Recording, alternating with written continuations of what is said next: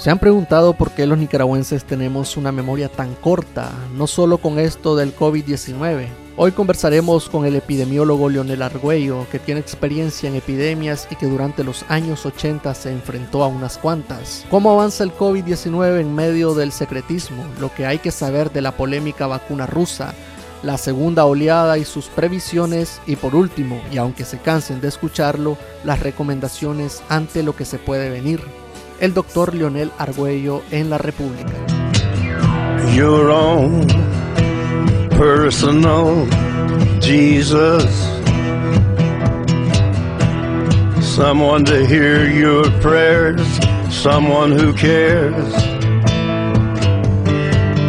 Your own eh, doctor, eh, llevando seis meses, ¿qué podemos decir este, de cómo se ha comportado la pandemia en Nicaragua? ¿Cómo, cómo ve usted la, la vaina? Básicamente, eh, en el país lamentablemente no tomamos las medidas de prevención adecuadas para evitar que la gente se enferme y evitar que se mueran. Pues tenemos, según el observatorio, tenemos 2.626 personas fallecidas. por supuesto, hay mucho más aunque el gobierno admite únicamente 123. Y eh, ya ves que hizo el doctor Hernández, hizo un análisis y encontró 4.444 eh, personas que habían fallecido adicionales, o sea, muertes extras, pues adicionales a las que habían fallecido antes. Entonces, eh, lamentablemente, al no tomar las medidas, pues tuvimos que pagar el alto costo, ¿no? De los, de los meses, fundamentalmente de los meses de mayo y junio el, creo que digamos lo que se ha aprendido en términos de médicos es que aprendimos a manejar mejor los casos. No tenemos información si en realidad en los hospitales eh, están mejor organizados. Yo supongo que sí. sí. Por la experiencia que, se, que, vivieron. Porque una, una experiencia atroz porque se te morían hasta más de 10 casos diarios. Pues. Entonces ese es un trauma, digamos, que tiene el personal de salud que en algún momento va a haber que atenderlo eh, porque no estamos acostumbrados ni como médico, ni como enfermera, ni como trabajador de salud ver tanta gente que se muere. Claro. Sobre todo si no estás en guerra, pues. Y eh, la situación es que eh, aquí desde el principio se ha venido con una política de promover el contagio de la gente y eso no ha, no, ha acabado, eso, eso se ha mantenido constante, independientemente de que de que el gobierno haya eh, dado buen ejemplo, digamos, el 19 de julio, cuando estuvieron separados, guardando la distancia, pero vos ves en todas las actividades, más de 900 actividades que, que señala FUNIDE, ves que son actividades de aglomeración de personas donde el lugar más peligroso para adquirir eh, la infección eh, es básicamente eso, es, en aglomeraciones de personas, molotes, grupos, pero son los que en cualquier lugar del mundo no se hacen para evitar que se contagie más gente. Entonces, básicamente, durante el mes de junio, de julio, perdón, el mes de julio y, en lo que va de agosto se ha promovido rápidamente eh, eh, el contagio a diferentes,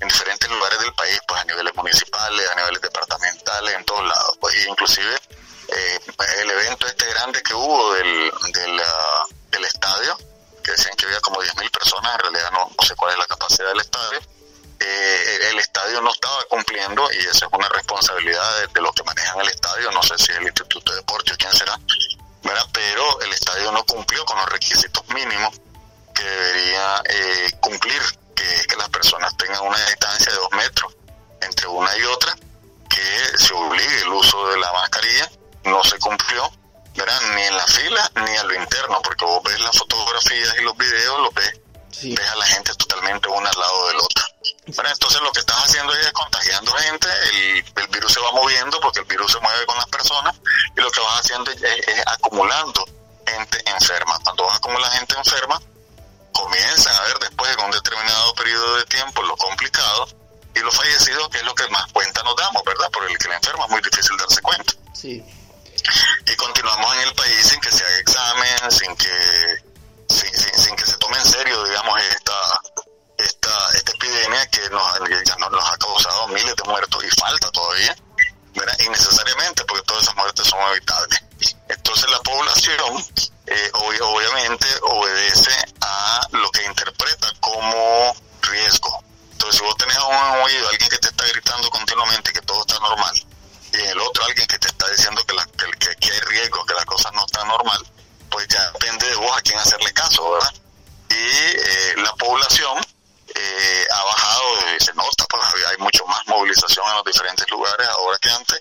Eh, hay, hay también menos medidas de prevención del contagio, es, como que mágicamente hubiera desaparecido el virus. Eh, y, eh, y, la gente entonces dice, ya está controlado esto, ya no hay ningún problema, ya no existe el problema, ya no existe el virus. Lo cual es absurdo porque el virus se está moviendo Sí, eh, doctor, ¿cómo se explica esto? Sí, porque a, ver, este, ¿qué, memoria tan corta tenemos? Si hace un par de meses estábamos viendo imágenes horrorosas de muertos al montón, entierro express, eh, hospitales, eh, morgue y cementerios, hasta la pata de gente, muertos así, o sea, era escandaloso eso y ahora vemos de que el estadio estaba a, rebosar y para mí eso tenía una cara de bomba, ¿cómo le llamaríamos?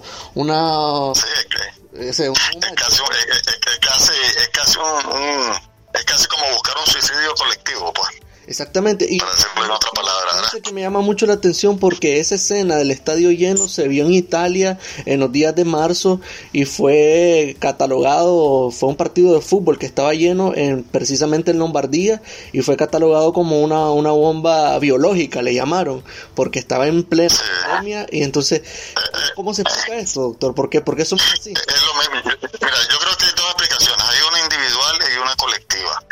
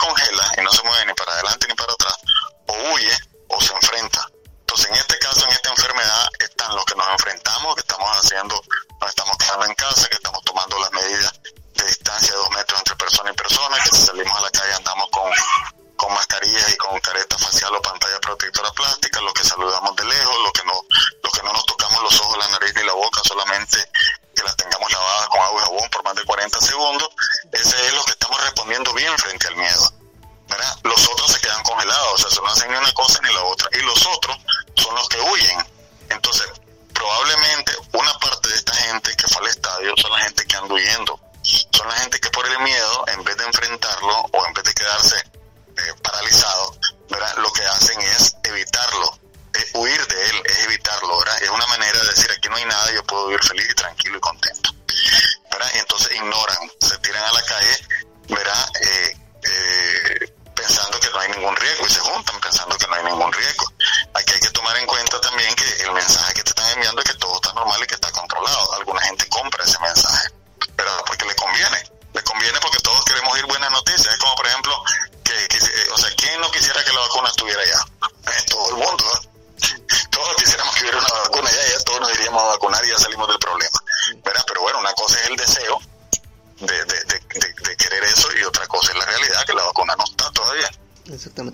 Eh, doctor Arguello, ¿qué opina usted de esta famosa vacuna y polémica vacuna rusa que, que.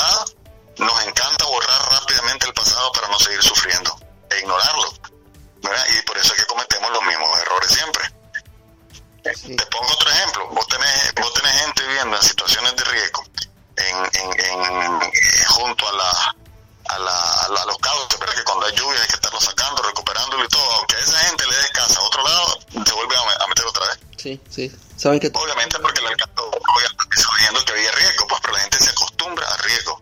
Por ejemplo, en Tipitapa, eh, yo tengo rato no pero Tipitapa se inundaba bastante. Fíjate que en Tipitapa la gente, en las casas, era impresionante. Vos preguntabas, ¿y esa mancha que es? El agua. O sea, la gente seguía durmiendo y el agua la tenía hasta el borde de la cama. O sea, lo que hacían es que le ponían pata más alta a la cama para seguir durmiendo.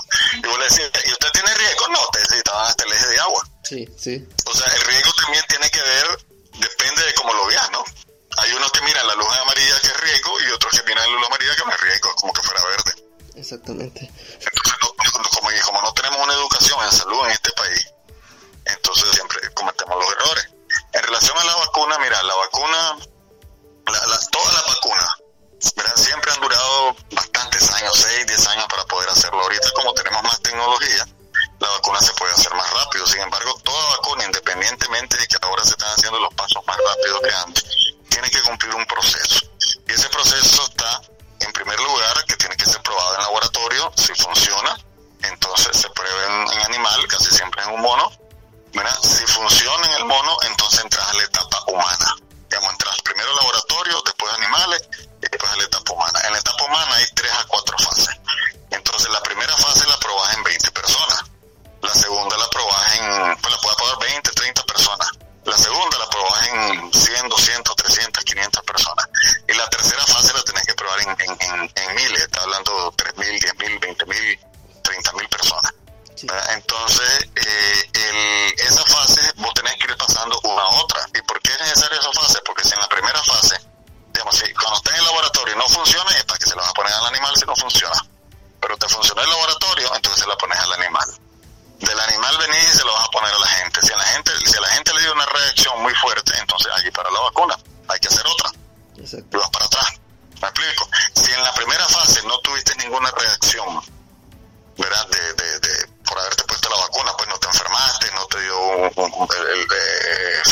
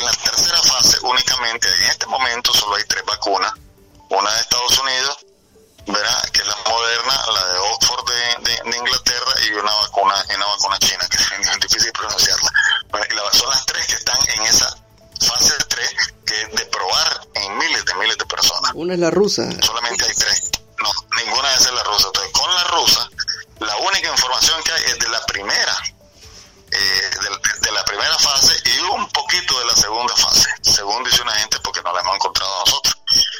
Entonces, mientras no tenga esa fase clara, no pueden entrar a la tercera fase. Entonces, el anuncio de que, de que la vacuna, no es cierta. Pues no es cierto en primer lugar porque no ha pasado la fase 3. Ahora, si pasó la fase 3, entonces ¿dónde están las pruebas? Porque es muy fácil. Pues hay gente que dice que porque son rusos le están burlando. No, si los rusos hacen cosas buenas. Sí. ¿verdad? Y tienen laboratorios y todo, y tienen, tienen científicos, han invertido, digamos, no es como aquí en Nicaragua, que tenemos muy pocos científicos, eh, tienen un montón de científicos, han invertido en científicos, ellos hacen cosas buenas, pero tienen que demostrarlo. Entonces es muy fácil, pues si la gente está diciendo que es mentira lo que estás diciendo, voy a enseñar las pruebas. Y ya está. Le cae la boca a todo el mundo enseñar las evidencias. Esas evidencias no se han demostrado ahorita. Por otro lado, decirte que se vacunó la hija, parece como que yo te diga que se vacunó mi hijo y que eso no, no, no, nada tiene que ver, me explico, eso no, eso, eso no dice absolutamente nada. Y luego decir que te va a cubrir por dos años, vos no puedes saber por cuánto tiempo te cubre una vacuna. Hasta que la tomes, hasta que la pongas, me explico. Sí, sí, claro. No sabes cuánto tiempo. doctor. Porque tenés que, tenés que ver, tenés que ver si, si los, los anticuerpos que yo saco van a durarme un año, o van a durarme dos años, o van a durarme tres meses o dos meses, no lo sabes. ¿Qué es lo que puedes saber? Que si vos a esa gente que le estás haciendo la prueba, eh, depende de cuánto tiempo, si la vas a seguir seis meses, puedes garantizar, sí, miren, en seis meses que esta gente la vacunamos, efectivamente, le hemos vacunado, le hemos puesto frente al virus y esta, esta gente no se ha enfermado. Entonces, si puedes decir, me cubre seis meses, pero no me puedes decir que se cubre más para adelante. Entonces, no hay ninguna evidencia científica que te diga que la vacuna está lista. Pues ninguna vacuna está lista, pero digamos, no hay evidencia científica que la vacuna esté en fase 3. Exactamente. Desde que, que ya terminó la fase 3. Entonces, hasta que termine la fase 3, la puedes aplicar. Ahora, uno tiene que ver más adelante, no solamente con las vacunas rusas, con cualquier otra vacuna que se ponga en el mundo, tenemos que estar absolutamente seguros y certificada por un montón de organizaciones que la vacuna no nos va a hacer daño. ¿Te imaginas qué catástrofe sería en el mundo si a vos te ponen una vacuna que te deja peor que la enfermedad? Sí. Nadie más se vacunaría, nadie más se vacunaría, ni para pero no solo para esa, para ninguna otra vacuna. Y sería un desastre en el mundo, entonces comenzaríamos a morirnos más poner una vacuna, es una responsabilidad altísima. Despierta, todo ha cambiado, nada es como habíamos imaginado Doctor, le, le, quería preguntar qué tan fácil es esto de fabricar una vacuna ya teniendo la fórmula, porque Nicaragua fue uno de los pocos países que se ofreció, bueno, más bien la dictadura, pues se ofreció ante Putin de que aquí en Ameshnikov ellos están dispuestos a fabricarla para proveer a toda Centroamérica. ¿Qué tan fácil es esto? Lo que pasa es que no, lo, fabricarla no, es muy difícil, tienes que tener laboratorios que nosotros no contamos con ellos, y tienes que tener los científicos que tampoco para acá a hacerla, pues, pues sí. Ya, pero hasta donde yo sé, eh, aquí no hay ahorita producción de vacunas. Pues lo que ha habido es, eh, hasta donde yo entiendo, pues la verdad es que tampoco yo sé, porque aquí no hay, no hay, no hay, transparencia de qué es lo que está pasando ahí, pero hasta donde yo sé que lo que ha habido es, es como maquila, pues es que te mandan los productos, combinas los productos y los sacas. Que eso sí lo puedes hacer. Envasadora. Exactamente, pero ya producir una vacuna, ya eso, ya eso es más difícil, ¿verdad? Porque, porque necesitas laboratorio, necesitas alta tecnología, necesitas una serie de cosas, pues tenés que cultivar el virus. ¿verdad? Y luego tenés que hacer una serie de procedimientos, entonces nosotros no tenemos esa capacidad aquí. Pues. O sea, aquí, aquí en este país hay virólogos,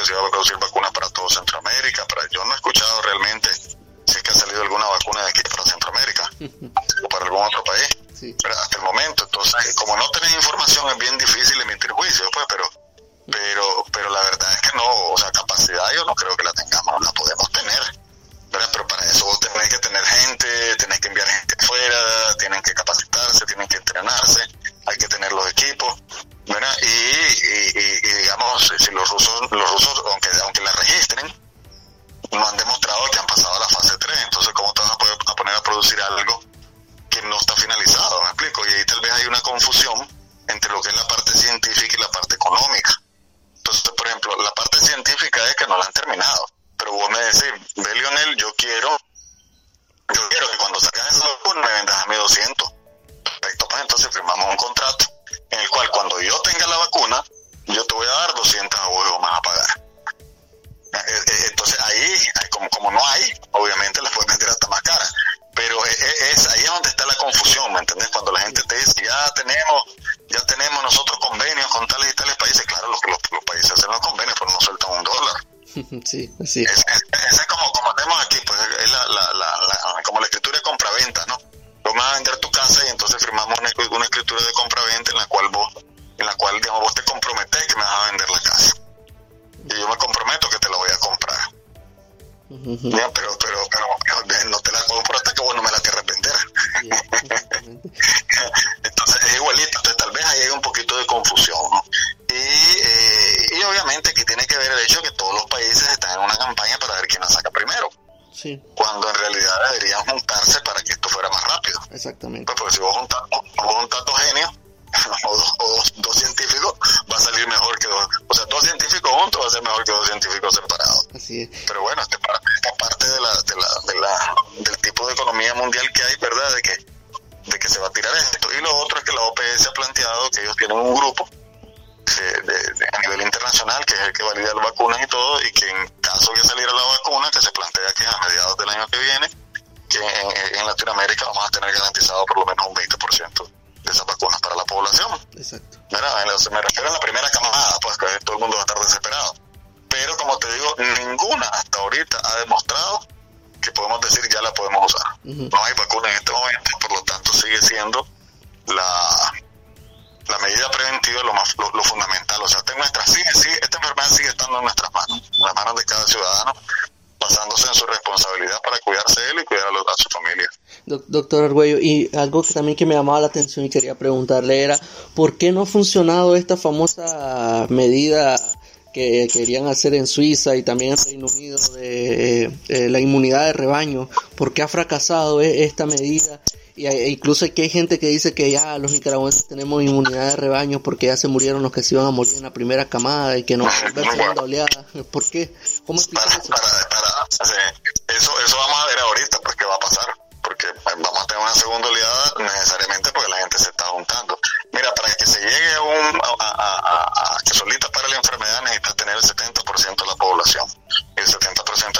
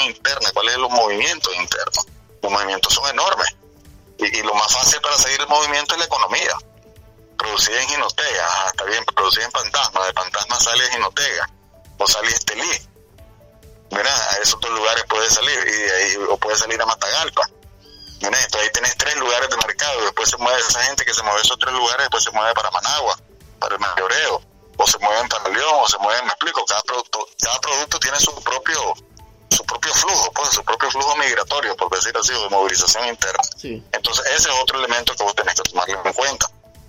El otro elemento es el comportamiento de la gente. La gente te va a hacer caso o no te va a hacer caso. Mira aquí en Nicaragua. Mira, bueno, están haciendo caso, están haciendo caso a contagiarse, ¿verdad? por, lo menos, por lo menos ahí sí están haciendo caso, pero eh, no podés. Entonces, suponete Chinandega, que ya había en Managua, pero suponete Chinandega, que fue el primero, así como con más noticias que hubo.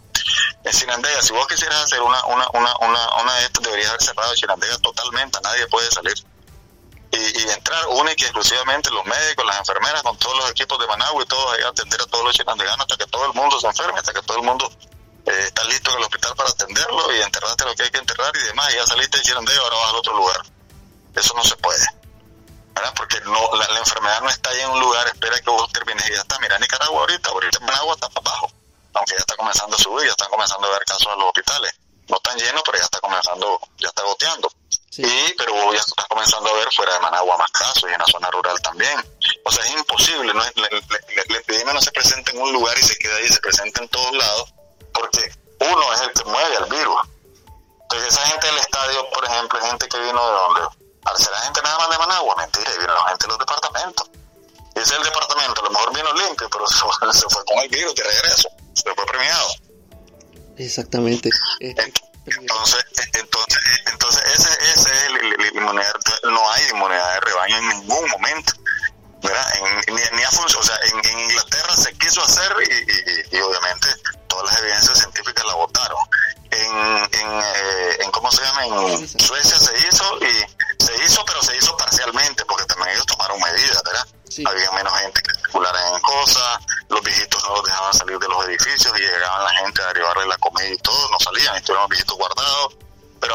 eso ya ves que no resultó y tuvieron más muertes que los vecinos.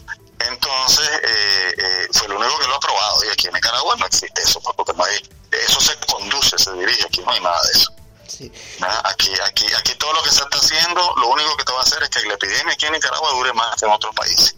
Eh, eso, eso, eso ¿Cómo, cómo, ¿Cómo cree que vamos a quedar después de esto? Porque, a ver, tenemos a los vecinos, tenemos a Costa Rica, tenemos a El Salvador, Honduras tomando medidas, sobre todo Costa Rica, que, que es pues, uno de los países que está como modelo a nivel latinoamericano de cómo han conducido esta, esta pandemia.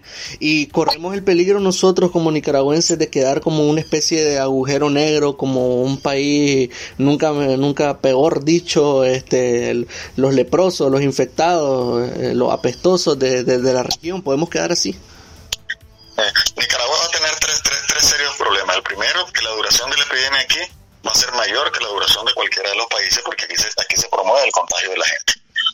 Se promueve el contagio de la gente, no necesitas ser un gran científico para darte cuenta de que va a haber más, enferme, más gente enferma, y cuando hay más gente enferma es más complicado, y cuando hay más complicado hay más muertos. Hay más sufrimiento humano, ese es un primer problema.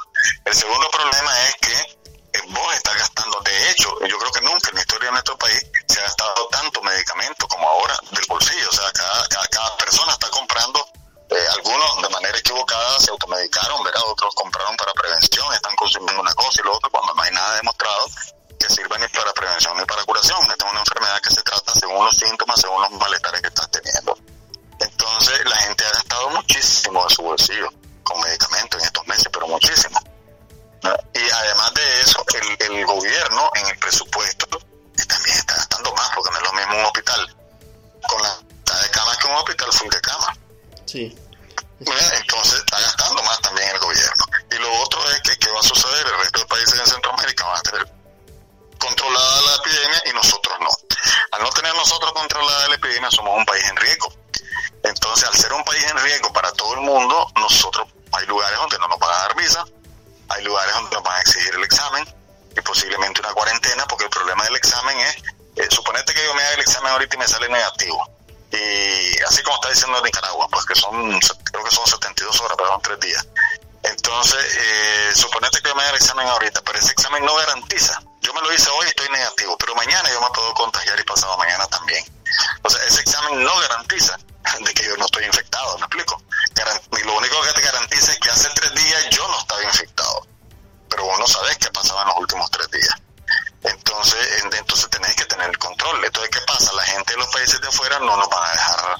Eh, o sea, si vas ahí, te van a decir, bueno, usted va, pero, pero pasa cuarentena. Aunque sea, aunque traiga, me traiga el examen negativo, te pasa cuarentena. O van a decir, bueno, eh, se tiene que quedar en cuarentena tres días y le hacemos otro examen. Si le sale negativo, entonces sí lo dejamos entrar totalmente al país. eh, un poco, digamos, lo que hacen los cubanos, ¿no? Los cubanos meten a todo el mundo, el, que llega lo meten en un hotel. Sí, Ahí, lo, ahí lo tienen 14 días. Entonces, eh, eh, va a ser una situación compleja porque imagínate, imaginémonos lo típico, pues aquí quien genera más empleo son las pequeñas empresas. Entonces, una señora que se va en bus, para no gastar, ¿verdad? Se va en bus a Guatemala y en Guatemala compra zapatos y los trae para Nicaragua y los importa a Nicaragua y tiene una ventecita de y tiene una tienda, digamos, de, una zapatería y tiene tres empleados. Tres, tres, tres, tres despachadoras, pues más su CPF y, la señora que limpia, digamos. Tiene, tiene, ella genera cinco empleos. Esta señora la van a dejar entrar en Honduras. Suponete que la dejen entrar en Honduras, pues la van a dejar entrar en Guatemala. ahí, ahí tenés ya dos tropiezos, ¿verdad? Para poder llegar ahí. Y eso que aquí nomás. Y, y, y, luego, y, luego al regreso. Entonces, si esta persona se ve afectada ¿verdad? Entonces esos cinco empleos se acabaron. O sea, uno tiene que proteger al pequeño, al pequeño productor y al pequeño empleador, ¿verdad? O las MIPIMES que se llaman, ¿verdad? Porque esas son las que generan más empleo en este país. ¿Y qué es lo que sucede? Si, si esa gente no puede ir a hacer el negocio, entonces hay más desempleo. Entonces, eso es lo que el, otro impacto que va a tener esto. Que nosotros nos va a ser muy difícil insertarnos en la economía la economía regional. Y por otro lado también hasta qué punto las, exportaciones, que sabemos que por los alimentos no se pasa, pero ya ahorita, por ejemplo, los chinos descubrieron que había, que, el, que el COVID estaba en uno, no, no recuerdo que era uno, eh, no sé qué tipo de alimento que llegó de Brasil, ¿verdad? Entonces, o de Argentina, no recuerdo cuál, eh, de repente los países pueden meter esa medida, ¿verdad? Mandas una carne y la carne tiene, y la, carne tiene el, el COVID, tiene el coronavirus, tiene el virus que produce el COVID-19, aunque no se transmite, digo, pueden ponerlo como un requisito, y si ponen ese requisito, se fregó nuestras exportaciones. Entonces, nos la estamos jugando toda, pues. Y, y, obviamente el resultado final es un deterioro mayor de la economía individual y de la economía del país. Pues no, no, o sea, si una enfermedad te cuesta 5 mil pesos en un mes, en los dos meses te va a costar más, 10 mil, en los tres meses te va a costar más, 15 mil igualito esto, pues entre más dure la epidemia, más va a costar más. O sea, o sea, doctor, nos va a afectar económicamente de una manera brutal porque, como dice usted, no te van a dejar viajar porque vos sos un nicaragüense, venís de un país donde el COVID circula libremente, no, no, te van a dejar entrar y si te dejamos entrar vas a tener que estar en cuarentena. Bueno, el régimen ya empezó a cobrar, a cobrar las pruebas, o sea, tenés que pagar para hacerse la prueba. Seguramente fuera del país también te la van a hacer, entonces, eh, y bueno. Es que, lo, más, lo más fácil, mira, lo más fácil para los países es no dejar entrar nicaragüenses, punto. Me, explico, porque vos tenés que proteger a tu país. Claro, Entonces, si, si, si, hay un país que está en, en, por ejemplo, a ver, los chinos, los chinos son los chinos, son los que más, los que más plata mueven en el mundo, ¿verdad? Porque los chinos, vos, sabés que hay chinos turistas por todos lados. Son millones de chinos los turistas. Oye, nada, ¿qué más? Estuvieron viniendo asiáticos, pues, para no decir nada más chinos. Los asiáticos fueron los últimos, los últimos eh, cruceros que vinieron aquí, entonces ellos andan por todos lados, son millones y te dejan bastante dinero. Yo pregunto, ¿vos crees que a los chinos le van a parar el turismo? No le van a parar porque, porque lo tienen controlada la enfermedad. Sí, sí. ¿Me explico? Eh, eh, eh, pero y, nosotros y nosotros si no tenemos controlada la enfermedad te ponen en la lista negra y te dicen que la gente de este país no entra y punto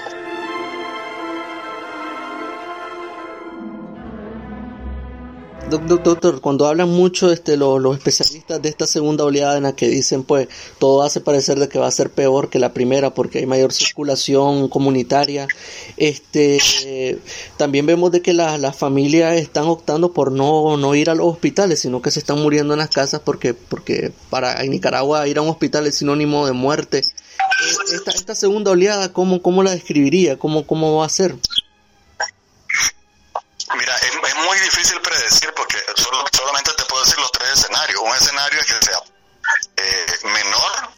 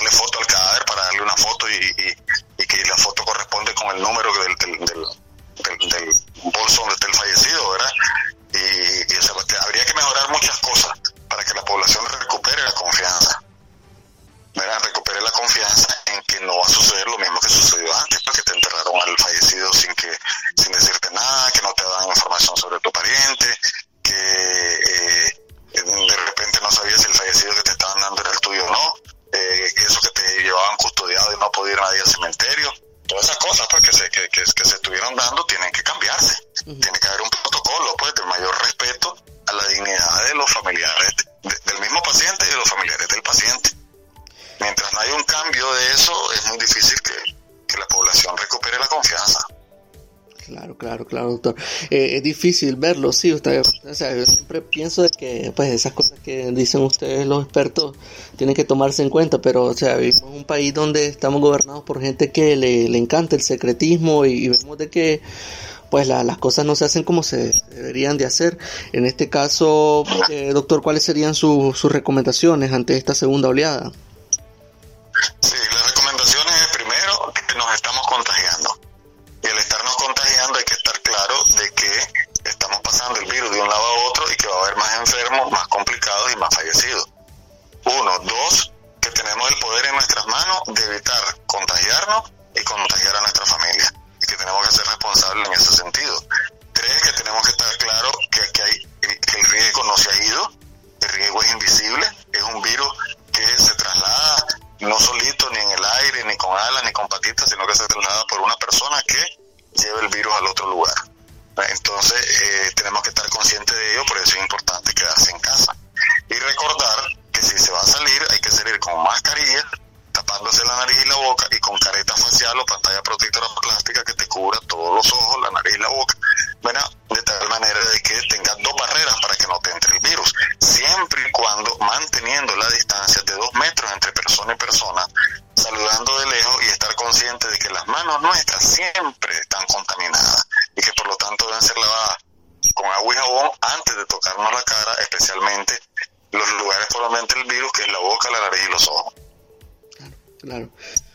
Doctor, este, muchísimas gracias pues por, por el tiempo, por la entrevista y pues Esperemos pues que entre estos tres panoramas que nos ha dicho hoy, pues esperemos que sea a la, a la baja. Eso, esperamos. Bueno, y la otra cosa que no te dije es que hay que cerrar los centros de estudio, por lo menos un mes, y valorar.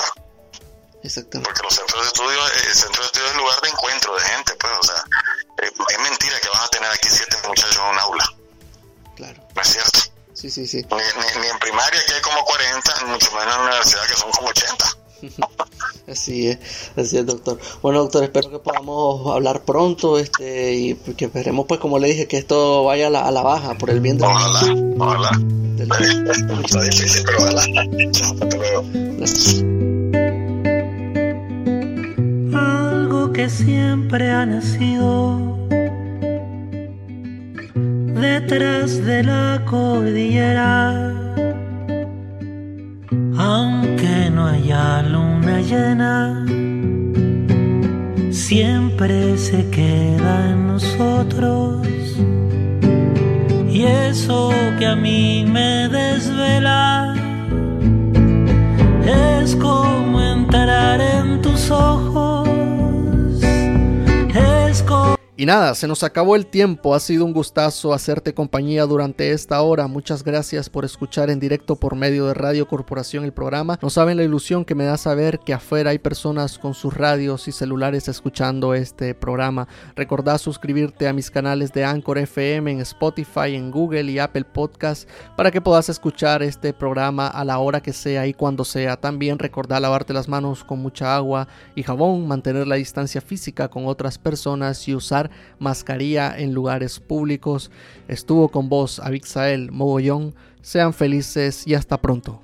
La República, políticamente incorrecto.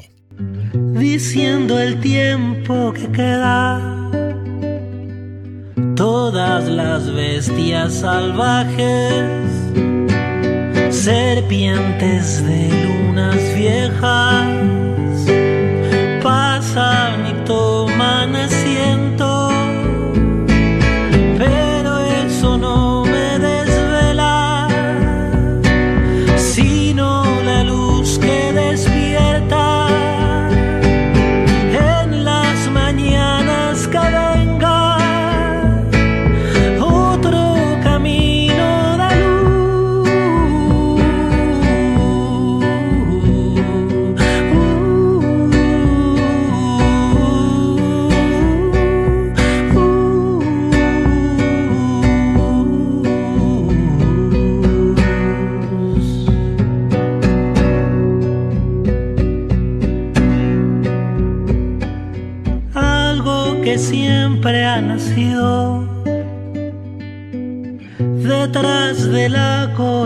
cordillera